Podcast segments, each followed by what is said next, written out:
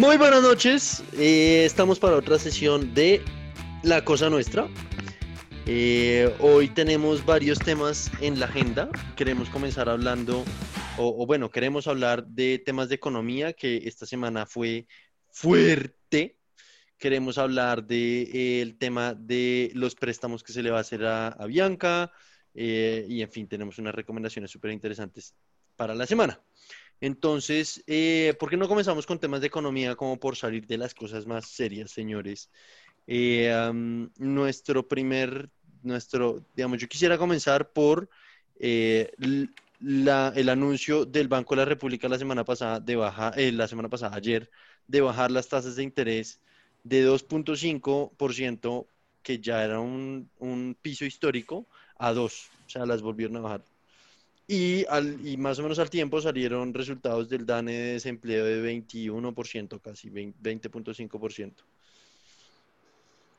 Eh, a mí me parece fuerte, me parece que están, digamos, hay, hay la mayoría de economistas bien teóricos van a decir que esto, esto están eh, dirigiéndose hacia una trampa de liquidez, que el país no tiene forma, eh, digamos, el Banco Central se va a tener, se va a quedar como sin forma de, incentivar la economía, ¿no?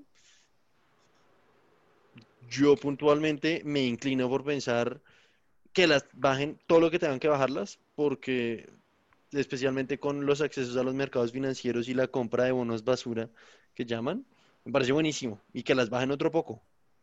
O sea, la, la verdadera pregunta para mí es por qué no están en cero. O sea, deberían estar en cero o sea, estamos ya a septiembre, o sea, llevamos seis meses en la pandemia, eh, los números de, de, de, Producto Interno Bruto en todos los países, creo que, que yo conozca, todos ya entraron oficialmente en recesión y pues Colombia no, no va a ser la excepción eh, porque no están en cero, o sea, es como eh, automáticamente debería estar en cero, sobre todo un país que nunca ha estado en crisis, que es como la primera crisis que tiene en 20 años.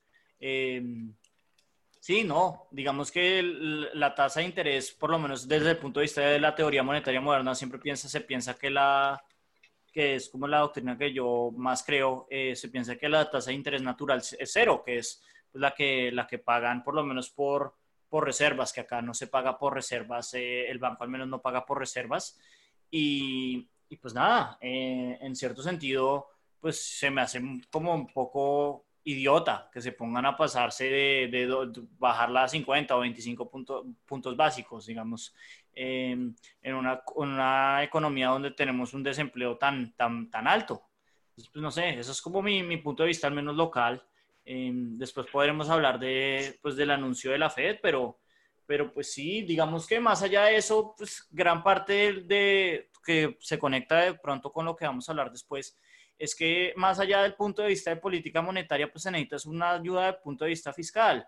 Y pues obviamente eso es algo que un país que siempre ha sido tan eh, conservador fiscalmente, pues es un debate mucho más grande al cual meterse, ¿no? Y es pues que, el, que, hay que ayudar a los hogares eh, con cierto gasto gubernamental, pero pues un país que nunca ha tenido problemas fiscales y que siempre ha sido así por, pues, por no gastar, pues es, es, bastante controversial decir eso, cuando en verdad no lo debería ser.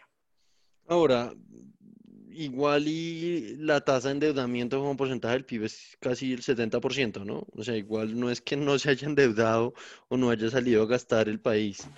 Pero más que todo ha sido gracias a, los, a, lo, a la Corte, a, planes em, que han surgido por cuenta del mandato constitucional o, el... Sí, el, cuento, el cuento de que no se puede reducir plata en inversión, que solo puede aumentar en, no, y salud y educación. En, en, programas sociales, de alguna manera, em, la Corte ha sido buena en promover políticas keynesianas precisamente porque necesita que, que se resuelvan estados inconstitucionales como pues por ejemplo la situación con los, con los desplazados o cosas así que, ha tratado de, imponer políticas públicas. Y, es verdad lo que dice un poco Nicolás, que a pesar de que el Estado colombiano es muy conservador fiscalmente, em, el balance de cuenta corriente cada año eh, se está volviendo más negativo, en gran parte porque las transferencias al exterior están subiendo, pero pues que siempre ha sido el, gran problema, pues todas las multinacionales al fin y al cabo de alguna manera repatrian. Em, sus, sus utilidades. Sus, ganancias. Y... y... al final de cuentas, pues como ya lo hemos discutido antes, si se endeudan pesos colombianos, no debería ser una preocupación para nadie, ¿sí? Sí, correcto. Entonces, no sé, eh, estamos en una situación difícil y con unas, sobre todo con un ministro de Hacienda que creo que es demasiado, demasiado conservador para esta situación, ¿no? Un, un, segundo, qué pena, yo los interrumpo, me, me, mm, se me estaba inestable la conexión. ¿Qué estaba diciendo Camilo, perdón? Em, pues primero eh, ruego que no haya problemas con el Zoom, porque la vez pasada la edición fue un camello por eso. Pero no, eh, sencillamente que, que, con la capacidad fiscal que tiene el, país, pues si no va a gastar ahora, ¿cuándo lo va a hacer? Era como el resumen más, más corto. Sí, ciertamente, o sea, ciertamente el momento de hacerlo es ahorita. Lo que usted dice, Emiliano, de que toca endeudarse en pesos, pues estamos de acuerdo que toca endeudarse en pesos y más con el dólar a 3.800, ¿no? Ah, qué frustrante es pensar que yo, cuando estábamos en segundo semestre, el dólar estaba como a 2.200. La vida era buena, ¿no? pensar cómo nos ha cambiado la vida en cinco años o ocho años, lo que, lo que sea desde entonces. Em,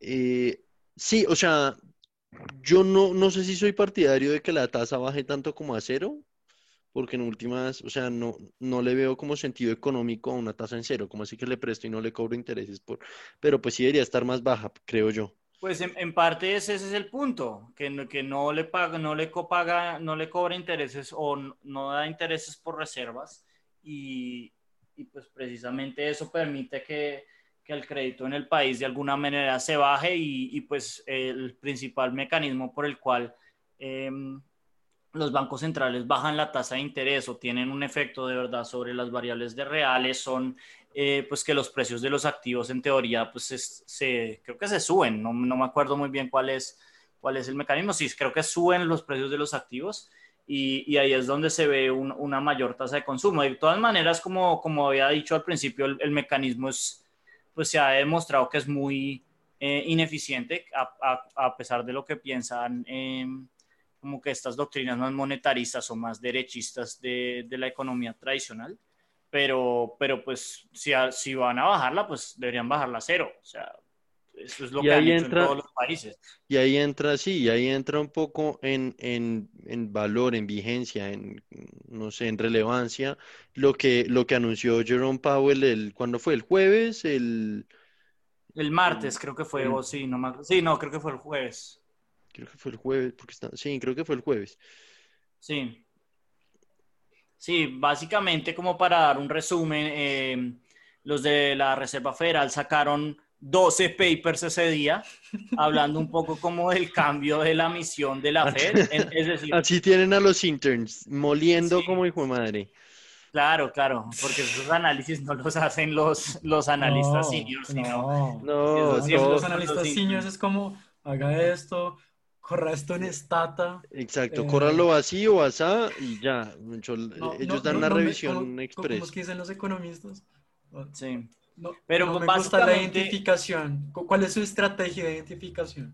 De variables, sí. Sí, sí, Preguntar, preguntar cosas así muy econométricas, ¿no? Pero em, para resumir un poco, los 12 papers hablaban como un cambio en, no en la misión de la Reserva Federal. Digamos que la misión de la Reserva Federal siempre ha sido la misma, que es eh, promover eh, el pleno empleo y mantener la inflación. Y, pues de alguna manera lo que sacan estos 12 papers y lo que quería mostrar eh, Powell en ese momento era que desde Alan Greenspan, que fue el, el jefe de la Reserva Federal en el 79, siempre se había dado prioridad a esta última, ¿no? A que eh, básicamente una teoría más cuantitativa del dinero, que pues todos, eh, pues no sé si todos, pero la vasta mayoría de los debates ahorita mismo en política monetaria es que está mandada a recoger. Y pues parte de eso es este nuevo statement, ¿no? Este, este nuevo como enfoque. No es el cambio en la misión, sino que pues él, él se dio cuenta que pues, pues no, esto no era así como tan fácil y pues además la Reserva Federal siempre ha sido muy mala en su objetivo de, de, pegarle a la inflación, siempre es, nunca ha podido pegarle, siempre se pasa por debajo y, y lo que el tipo muestra en estos términos de crisis es, como pensar de una manera más reactiva, de, no tratar de siempre eh, buscar un, un, objetivo de inflación, sino que estabilizar la inflación. Es decir, no, no hacer políticas contracíclicas, es decir, políticas que eh, traten de bajarle eh, o de enfriar la economía hasta, el, hasta que se vea algún efecto eh, en la inflación. Y es como una manera de que ellos están mostrando que,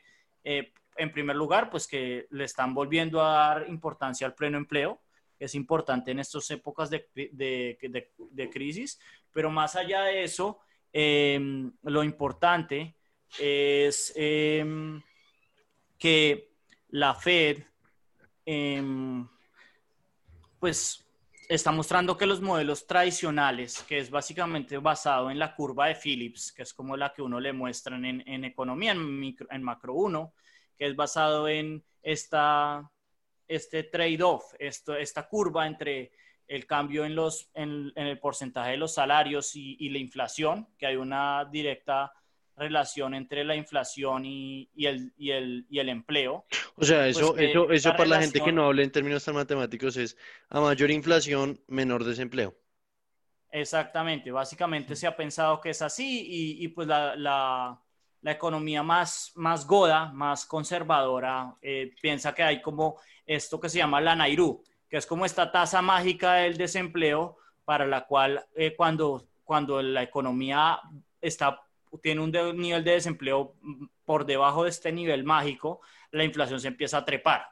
Y pues con, la, con, con el periodo de bonanza de, de, Trump, digamos, y pues más de Obama, que Trump lo único que hizo fue heredarlo, eh, pues esto se, se, se, vino como a trizas porque el desempleo seguía bajando y seguía bajando y seguía bajando. Y pues nunca la inflación se llegó a trepar. La, la, inflación siempre está por debajo de, de la meta que tenía antes la Fed.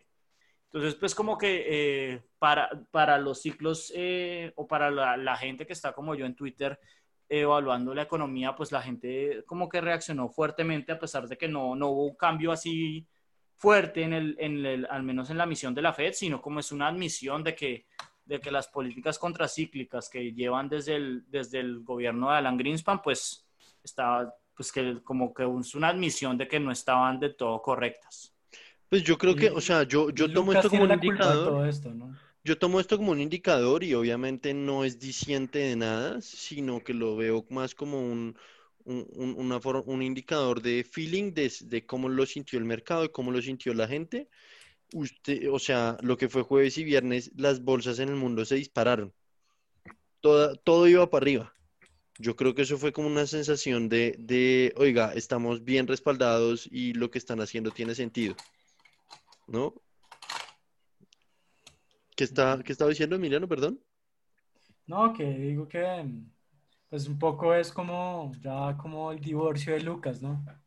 Es el, que nos metió en todo este lío de, del Real Business Cycles y que pues sí está mandado a recoger, ¿verdad? Sí, digamos que es, es, siempre ocurre eso que cuando la realidad como que le pega muestra que, estos monetaristas, que esta escuela de Chicago, como pues Lucas es parte de ellos, como hacía alusión Emiliano, eh, pues la cagaron. Eh, los, entes eh, de organización, como el Fondo Monetario es el más famoso de ellos, siempre admiten que se equivocan, pero al fin y al cabo siempre terminan con más de lo mismo, con políticas muy, muy contracíclicas y, y más más a favor de la gente pudiente y que más neoliberalismo, digamos, en términos más coloquiales. Y pues yo creo que eso va a ser así, pero pues al menos es, bueno como admitir el hecho de que hasta la propia Reserva Federal, que siempre ha sido el bastión del, de la política más conservadora en, el, en los Estados Unidos, está admitiendo que, que este modelo de, de, la tasa mágica esa del desempleo está mandado a recoger.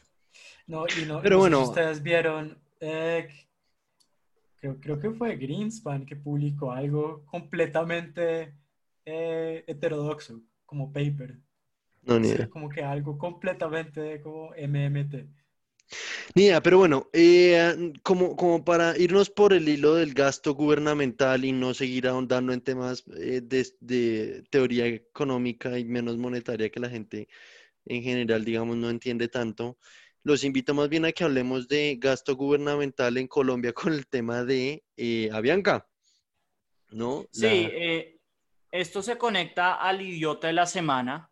Em, pues primero que todo, el, el, verdadero idiota de la semana, que pues Nicolás lo está pasando muy por encima porque es que ni Nicolás ni Emiliano ven un carajo de deportes. O sea, em, eh, Emiliano y yo vemos fútbol americano. no, pero, pero, pero espere, antes, eh, antes de meternos ahí, metamos, o sea, hablemos un minuto de Avianca y, y No, por eso, yo, habla, ahorita hablamos de Avianca, pero pues primero la condecoración del idiota de la semana es del gran Josep María Bartomeu, que es el presidente del Fútbol Club Barcelona que ha logrado meter en ese, eh, a ese equipo en, un total abismo. Yo como hincha del Real Madrid lo celebro mucho, eh, pues porque Messi ha pedido la salida del club y no se presentó a los primeros días de pretemporada, ya vendió a Iván Rakitic, pues vendió, es un decir, lo vendió por un millón y medio de euros, que eso no es absolutamente nada.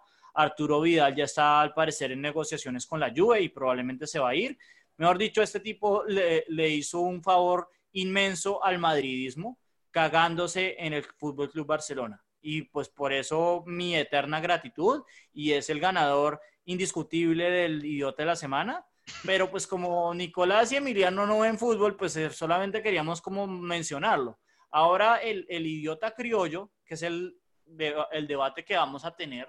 Este es el que importa. Yo, yo exacto, como que el que importa para ustedes eh, es, pues yo no sé cómo mencionarlo, pero es como el gobierno colombiano por haberle dado tanta plata a Bianca, ¿no? O sea, a Bianca es, un, es una empresa que yo tengo entendido y puedo estar equivocado, pero creo que está, eh, reside en Panamá. O sea, no es, no es cierto. ni siquiera una, una empresa colombiana y le está dando eh, no me pueden recordar la cifra, que son, son 370 millones de, Algo así, dólares, 300 y pico, sí, 300 y pico millones de dólares. Son dólares, ¿no? Como que sí. el Estado colombiano se tuvo que endeudar en dólares.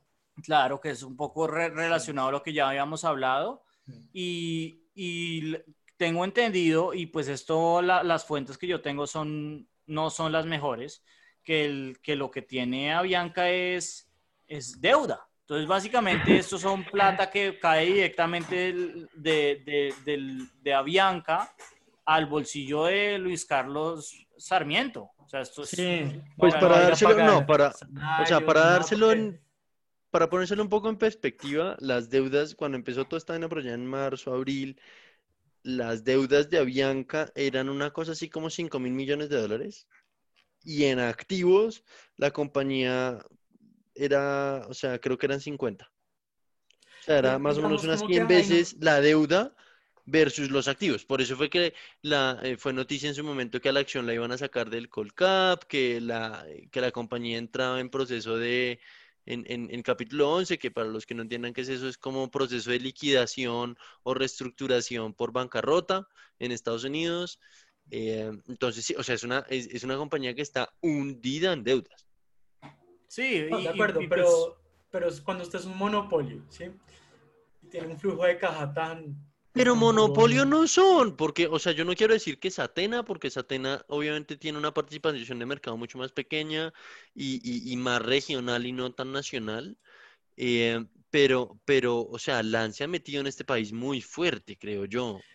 Yo no, no diría sí, que igual, monopolio. Igual hay rutas que solo ah, controla Bianca. ¿no? Yo entiendo, mi entendimiento nada... del préstamo es, mi entendimiento del préstamo es, oiga, es que a nivel constitucional toca garantizarle el transporte aéreo a los colombianos. Y es la única forma de garantizarlo.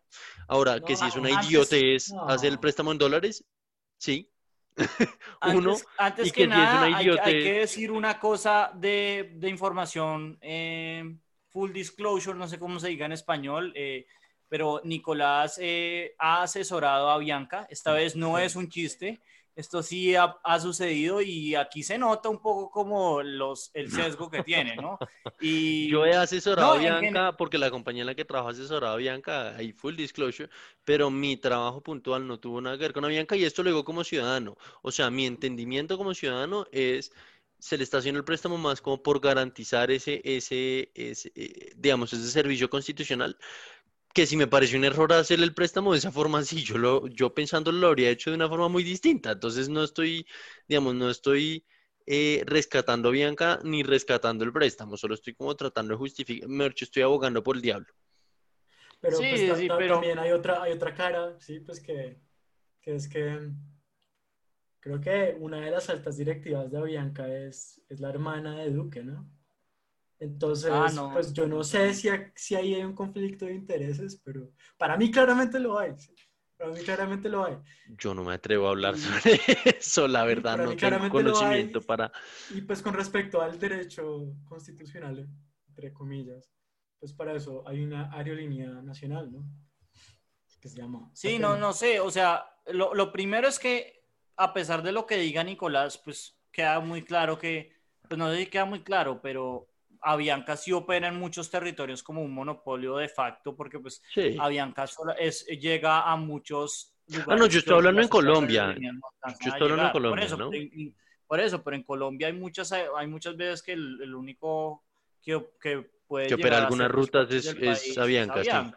Entonces, en ese, en ese sentido, porque pues por ejemplo, Bogotá Cali, pues uno se puede ir en Satena o, lo que usted está diciendo, Nicolás, pero pues para... Sí, pero Bogotá Yopal, Bogotá Leticia. Bogotá Armenia creo que solo existe. El único que cubre muchas rutas es Avianca. Yo no soy el experto en aviación, Nicolás, que trabaja no, yo tampoco. Para, para Avianca mucho tiempo, puede decirnos otra cosa, pero pero pues, o sea, si hay ciertas rutas que solo cubre Avianca y, y lo más importante es eh, como este debate un poco de, de, sacar los préstamos y estas cosas es, pues, no sé, o sea, yo aquí suena muy socialista y todo, pero pues si, si quieren que lo rescaten, pues, pues que el gobierno al menos obtenga cierta parte. Sí, eh, eso es lo que yo iba a decir. favor, eh, eso es lo que yo iba a decir. Como hicieron, Estados, como hicieron en Estados Unidos, es un, préstamo, es un préstamo convertible en acciones. No, pero no, en Estados Unidos fue literalmente, fue literalmente darles las plata sin nada. O sea, Geithner literalmente les dio la plata a los bancos estadounidenses completamente gratis. Es precisamente lo opuesto, es que no, al no, menos pero usted está hablando de los bancos. Está hablando de los bancos, yo estoy hablando de las aerolíneas cuando comenzó esto, en Estados Unidos les dieron préstamos, pero son convertibles en acciones todos. Sí, de alguna manera algo, que la nación gane algo en el caso de que, de que pues está apostando por una compañía que ya estamos diciendo que ni siquiera está acá en, que, que tiene, que Colombia. Tiene es que, que, tiene residencia fiscal en Panamá, ¿sí? Es que yo, claro. Yo esa parte no me atrevo a decir porque no sé, o sea, por falta de conocimiento. Pues como, o, o, escoge no salir. No, en dónde está la estructura legal, yo no tengo nada que ver con eso. Eh, eh, Nicolás, como que está el Nicolás, pues que habla con nosotros y el Nicolás consultor. Y ese Nicolás Consultor a veces sale como un vampiro a robarle las casas en, los montes de María a los campesinos. Me encanta que yo soy el enemigo de este podcast y es verdad, ¿no? Ahorita salió. Pero, pero más, allá de, más allá de todo eso, era como por eso el, el, el sugerir lo de idiota criollo. Y, y, y, pues sí, como que queda. Que hay en últimas, que hay en últimas, el que, o sea, por ponerle un, un, nombre, el que, el que estructura todo esto no es Duque, ¿no? No es la ministra de. El, el, el Ministerio de Minas y Energía no tiene nada que ver ahí. Acá estamos hablando del Ministerio de Hacienda. Carrasquilla, se maneja mal. Yo no quería poner nombre. No, pero obviamente, obviamente Duque tiene que ver. Es que es como, es como Paloma Valencia lo que dijo, como, no, eh, es que el fiscal es amigo de Duque, no de Uribe, con, respecto a su juicio, ¿sí me entienden? Como que todos están ahí metidos. Claro, claro, y, pues nada, y, y, como un poco para tocar tampoco también lo de lo de lo de Avianca, el que sí tiene que estar muy feliz desde la cárcel es Efromovich, ¿no? Que le están dando plata para para rescatar a su antiguo, a su antiguo bebé, que pues, para los que no saben, por fin lo, por fin lo agarraron por este escándalo del lavallato, que pues para mí fue como una sorpresa porque yo hasta donde sabía eso solamente había sido una conspiración para, para agarrar a Lula, pero al parecer sí alcanzaron a agarrar a alguien que importa también. Eh, como que muy, muy interesante. Pero Este sí, país, como, este eh, país es una jungla y se hace y se hacen cosas que, que, digamos, no tienen ni cinco sentidos porque, ajá, No, pero Mejor pues dicho, este- este- mismo, ¿no? en este país pasan cosas que uno ve en, en el Chavo del Ocho, para términos prácticos. Criollese, Sí. ¿no? Sí, pero, Ese es pero como mi take el, con todo el- esto. El- el Chavo del Ocho tiene mucho más sentido que el gobierno de Duque. Yo creo que esa es como la, la, la clave o la conclusión de estos últimos dos temas. Pero bueno, ya hablando de- del Chavo, como para, como para, eh, Para pasar a un tema un poquito más, más ameno, sí. Para- Porque no más bien, para- para eh, respirar. mm, hoy como quiz de la semana, para conocernos un poquito mejor, eh, queríamos hacer un quiz, digamos, que fuera más relacionable, eh, porque fue algunos de los comentarios que recibimos, y eh, se nos ocurrió, oiga, ¿por qué no hacemos un quiz de esos ridículos eh, o, superfluos que eh, ve uno por Facebook y por qué no buscamos algo que sea muy relacionable para el pueblo colombiano? Y se nos ocurrió que el Chavo del Ocho es algo que todo colombiano ha visto en algún momento, ha sintonizado un canal Caracol a las 10 de la mañana un sábado y en la programación de niños pasa un episodio del Chavo del Ocho, ¿no? Eh, Em, ¿Lo siguen dando? Es una, como una pregunta. Yo creo que ya no lo dan Yeah. tanto, ¿cierto? Yeah. el Chavo, yo de hecho en estos días, no sé si era de otro programa o del Chavo, creo que lo van a quitar. No. Creo que lo van a quitar o, o ya lo quitaron recientemente, sí. Es que, No, es que ya es muy viejo, o sea, em, los, los episodios obviamente siguen siendo muy buenos. Em, yo la verdad es que no me acuerdo mucho, los que más me gustaban era la, la clase con el profesor Girafales. Todavía me acuerdo de una vez que, que el chavo le dice a ñoño, qué bruto, póngale cero. Esa es como la única parte que a mí me gusta del chavo. O cuando sale el señor Barriga y don Ramón siempre lo casca, esa parte me gustaba mucho. Entonces, pues como que le estoy apuntando a ser el señor Barriga o el profesor Girafales sería como el objetivo máximo. Claramente no salir como ñoño, ¿no? ñoño sí sería uy, la cabose. Yo me sentiría bien si me sale, si me sale Rondamón o, o el profesor Girafales. Ah, yo, yo con todo, con tal no ser. eh, ¿El chavo? La chilindrina, güey. Cualquier cosa. Ok. pero- Vale. Entonces, pues este, este quiz lo encontré yo, son solo cinco preguntas, entonces pues podemos, podemos empezar, ¿no? Como pasar rápido, Sí. sí. Entonces la primera pregunta es, ¿dónde viajarías con tus amigos? Ahí debería haber una... O sea, ¿dónde- ¿A dónde ¿ustedes viajarías dónde con me tus amigos? llevarían a mí? Exacto, entonces es a las sierras, al campo, a la playa, a una carpa en el patio trasero de mi casa. O claro, vamos a cualquier lado, lo que importa es la diversión. Siento que la, la opción número cuatro en una carpa en el patio trasero de mi casa va a ser una opción que va a predisponer el resto del quiz a que uno sea el chavo, claramente. No, yo, yo creo que la cuatro es al revés, es Don Ramón porque es un avaro que lo- no quiere gastarse nada, entonces es di- directamente algo que no le cuesta nada. Yo- pero yo creo, Yo- yo creo que estamos sobrepensando. Deberíamos hacerlo más Capaz, natural. sí. ¿no? Como que- Bueno, Sí, yo, yo me inclino por las cinco, a mí donde sea. Yo iría a las sierras. Me Yo, uy, no, para mí, yo la verdad es que pensé que todos íbamos a decir lo mismo, a la playa, me quedo ahí unas, Además que me encantaría ver- de vuelta a la Me encantaría ver a. Camilo sufriendo, como subiendo una montaña. güey. Sería genial. No, no, no, ¿Viste? lo peor sería acampar, yo creo que la peor sí es la de acampar en el patio trasero de la casa. Bueno, Pero bueno, entonces, ¿cuál es tu bebida favorita? La de Camilo es la leche achocolatada. Entre las Eh, opciones está refresco, refresco, agua, leche agua. chocolatada, yogur y agua de tamarindo. Pero entre esas me gusta más el agua de tamarindo. la. Sí, agua de tamarindo, completamente. Y claramente Emiliano sabe que la respuesta correcta es leche chocolatada. A darle clic. Siguiente pregunta, ¿qué dulce, sí, ¿qué dulce comerías en un parque? ¿Pedazo de torta? Ahora, torta para los mexicanos es un sándwich, ¿no? ¿Pedazo de torta? Eso es, eso es churros, un buen Un- una buena aclaración. Pedazo de torta es un pedazo de sándwich, unos churros, palomitas, manzana con caramelo o helado. Marica, la manzana con caramelo es completamente asquerosa. ¿Quién se come esa mierda? ¿A alguien le gusta eso? Al chavo, ¿no? O a la combinar dos cosas creo. horribles. Yo odio el caramelo y la manzana. A mí no me gusta, a mí no me gusta, pero tampoco discriminaría al que se, no, al qué que no se come la, la no. manzana, la manzana con caramelo. Discrimino a los que se comen la pizza hawaiana. Eso sí se merecen la Uy, qué cárcel. asco. Sí, sí, Nada distinto. total. Ay, Total. sí, Yo me quedo con el pedazo de torta. A mí dame un sanduchito. Yo Jamón y churros. quesito. Uy, no. Yo la verdad es que depende mucho de, de, de la Y situación. usted va a pedir el- la manzana con caramelo. No, no, no, no, no, jamás. O sea, lo que yo diría es que si, si me siento con ganas de algo salado, pediría las palomitas, pero lo más probable es que me iría con un helado de chocolate. Eh, el helado. Bueno, siguiente pregunta. ¿Qué clase de estudiante eres? Entonces, estudioso, bromista, pero también delicado. El mejor amigo de todos, el único en la escuela, eh, el único en la escuela que hace bromas, o el favorito de mis maestros. Camilo es el favorito de los maestros. Eso Camilo es el- Póngalo, güey. Sí, Camilo es el favorito de ¿En los maestros. Completamente de acuerdo. Sí. Uy, completamente. me- usted- ustedes, favorito ustedes, maestros. ustedes no me vieron en, en el colegio. En el colegio yo era la némesis total de mis maestros. Pero bueno, yo voy a hacer O clic el en estudioso, o el estudioso. Póngale estudioso. No, yo, yo, yo me considero a mí bromista, pero también dedicado. Pero pues, Yo me pondría en Eh. esa categoría también. Bromista, pero también dedicado. El, el mejor amigo de todos, definitivamente no. Usted es ese, güey. No. Usted, No. usted es Nicolás. Usted- Definitivamente Parce, no. ¿Usted, ¿Usted cuántos contactos tiene en LinkedIn?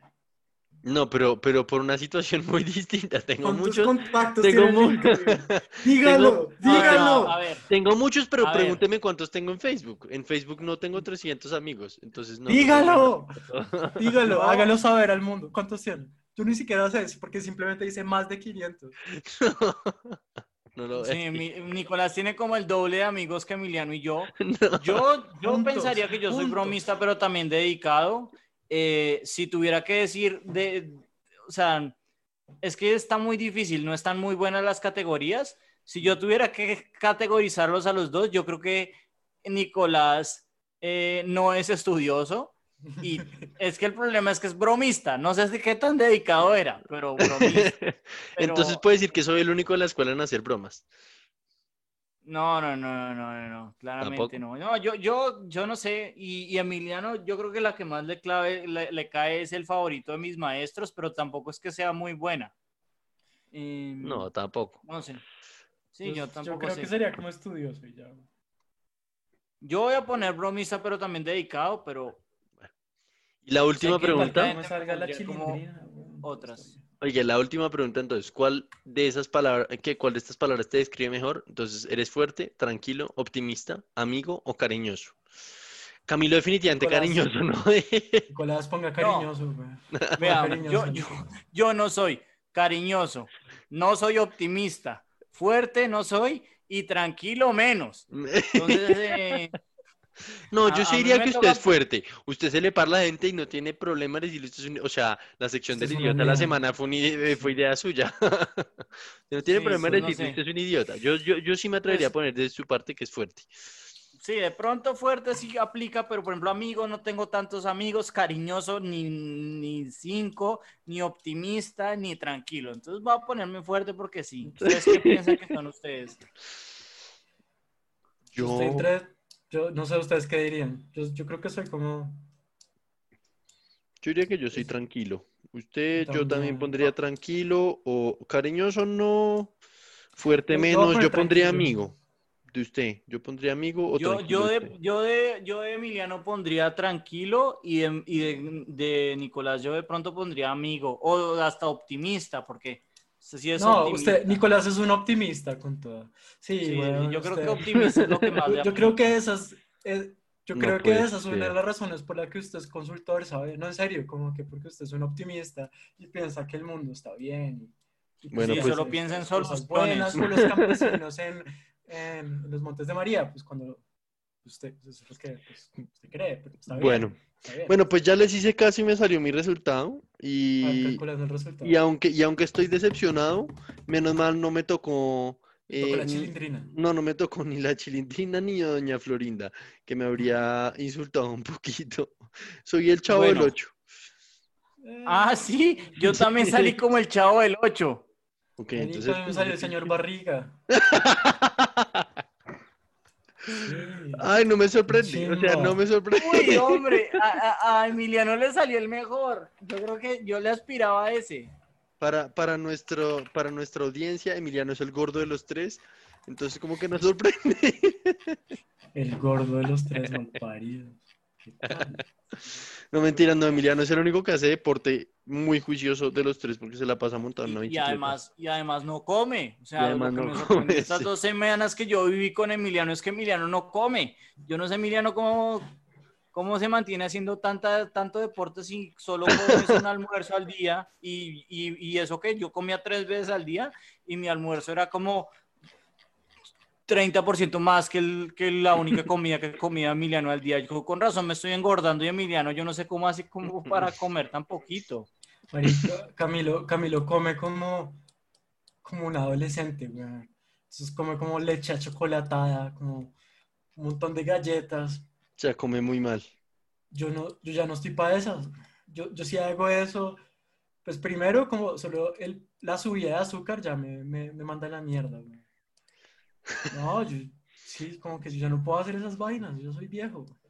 Bueno, en fin, bueno, señores, no siendo clave más, es que yo creo que pasemos fue- a pasemos a nuestra recomendación de la de, de nuestras recomendaciones de la semana. Pero lo inchistoso todavía hay que recordarnos que Emiliano salió como el señor. La barriga.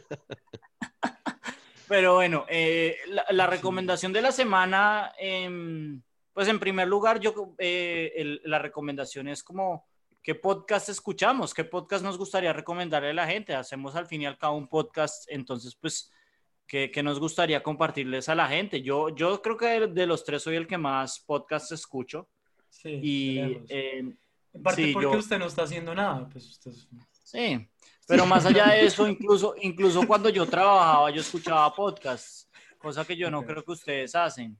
Eh, no, sí, yo, yo a veces oigo podcast. Yo la sí, verdad muy rara vez o nunca. De hecho, estuve pensando eh, y sí se me ocurre un podcast que estuve oyendo recientemente un par de episodios y me gustó. Pero bueno, si quiere comience. Vale, eh, no, hay muchos podcasts que recomendar. Emiliano va, va a recomendar, de, cre- creo que uno de los podcasts que yo incluso lo, lo introduje, pero el que yo quería recomendar, que es algo parecido al humor que, pues al menos me gustaría que tuviéramos en el podcast, se llama Behind the Bastards. Y es un, es un, es un podcast donde el tipo se sienta con una comediante o un comediante y hablan sobre la historia de uno de estos bastardos a los cuales Nicolás asesora todas las semanas, que es básicamente estos tipos que hacen del mundo un peor vivir. Entonces está mucha gente de los que hemos hablado en el idiota de la semana. El, último episodio, de hecho, es sobre Bannon y el muro, como nosotros lo habíamos hablado el- la semana pasada. Está Jerry Falwell, el, padre de Jerry Falwell Jr., que también lo hemos discutido en el idiota de la semana. Hay muchos episodios muy buenos. eh, a mí el, el de los hermanos Coke son muy buenos. Siempre son como dos, tres episodios. Siempre el tipo hace una saga. Un episodio dura una hora y normalmente son dos o tres. Ahorita me estoy, leyendo, me estoy viendo, por ejemplo, el de Ron Hubbard, el, el fundador de la cienciología, que es súper interesante como, como el tipo habla como de siempre de la génesis y de todas las cabronadas que ha hecho el, el- el- esa persona para merecer ser nombrada en el podcast. Entonces, Behind the Bastards, súper recomendado. Eh, y pues precisamente porque no tienen que escucharlos todos, solamente quieren saber, oigan, ¿por qué Teranos es tan malo? ¿O por qué ExxonMobil es la peor compañía del mundo? ¿O por qué es, que, cuál es el problema con X persona? Este tipo ha cubierto a mucha gente de las que hacen de este mundo un peor, un peor mundo. Entonces, eh, súper recomendado Behind the Bastards. Ok. Em, vale, pues yo suena muy bien ese podcast, de hecho, lo, lo que, pues yo voy a recomendar dos. El primero es, el primero es, eh, es un, un podcast de Napoleón que me parece súper bacano, que se llama eh, in, the, in the Era of Napoleon, ¿cierto Camilo? Se llama así. The- Age of Napoleon era el que Age yo of quería- Napoleon. estaba referenciando con Emiliano. Entonces, muy bueno, muy En bueno. The Age of Napoleon es muy, muy bueno. Además, porque pues yo creo que es un estudiante de historia, no sé, puedo estar muy equivocado, pero entonces es, no solo habla de Napoleón, sino de todo lo que estaba pasando en Europa antes de Napoleón, antes de que cogiera el poder, y, y, y por qué fue tan exitoso, sino como, como sus campañas militares las describe muy bien, las batallas también las describe muy bien, y es muy chévere. Yo cuando he, visto- he oído el podcast es muy bacano ver esas batallas con un mapa, Entonces él describe toda la campaña de Italia y uno lo puede ver en un mapa por las ciudades que pasó muy, muy chévere. Y a mí me encanta Napoleón, es uno de mis héroes. Entonces me gustó mucho, mucho. Oye, eso está chévere. Sí, es muy Sí, bacano. no, es súper bacano. Es un muy buen podcast. Y yo, por ejemplo, yo apenas he llegado a cuando el tipo empieza a tomar poder, o sea, cuando él vuelve de Italia. Es muy buen podcast, la verdad. Es, bueno. de los mejores. Eh, hace rato no lo escucho, pero, pero sí, es, si quieren un podcast de historia y que como que es, una de esos que tiene narrativa episodio a episodio, como que uno se va, uno se va nutriendo del anterior episodio, es muy bueno. Es un, Y, yo y creo que es creo que algo muy, muy bacano es que narra muy bien la Revolución Francesa, que yo siempre quería saber más de, de esa época y es una época muy rara, pero muy, muy interesante. Y cosas, cu- cuentan cosas muy raras, digamos, como el, como el, eh, algo que yo nunca había, entendido, el, el calendario revolucionario, era una cosa muy rara. y ahí lo describen bastante bien, muy chévere, muy bacano.